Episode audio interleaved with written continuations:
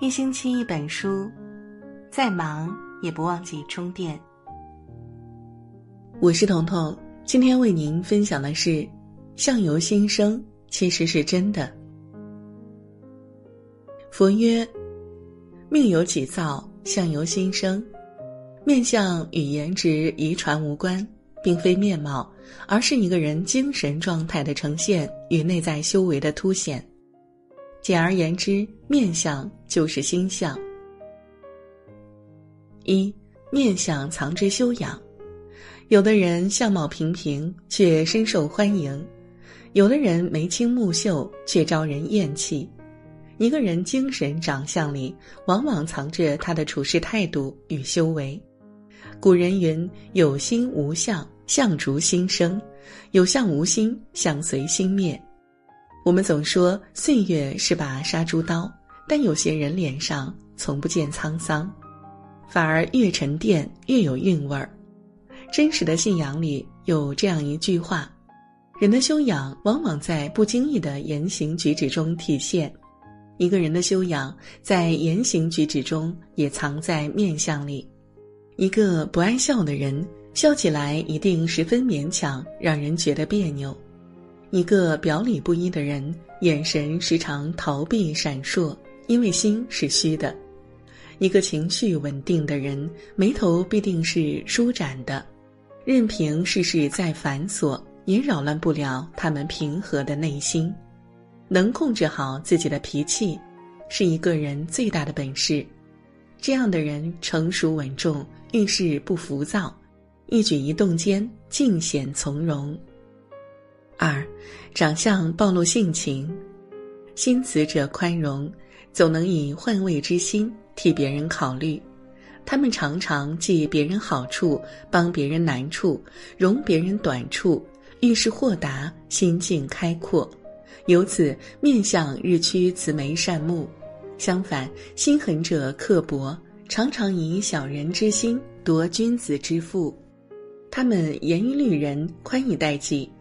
以处处刁难他人为乐，认为别人应该尝尝自己所遭遇到的不公。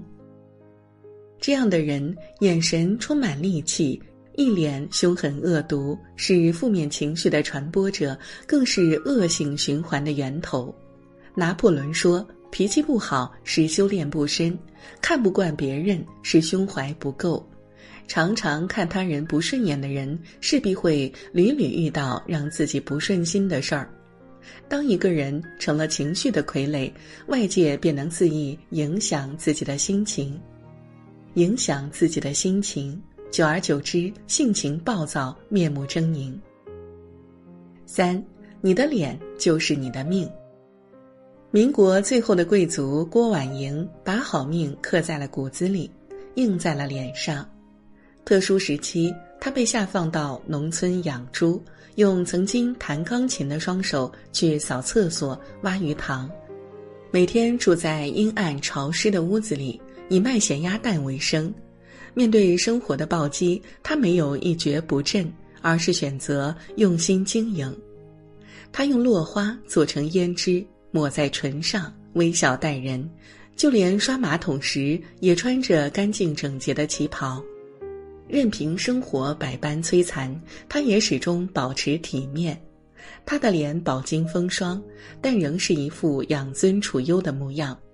后来有人评价他：“游人有人，大家闺秀犹在，花开花落，金枝玉叶不败。”所谓好的生活，从来都是需要靠自己经营的。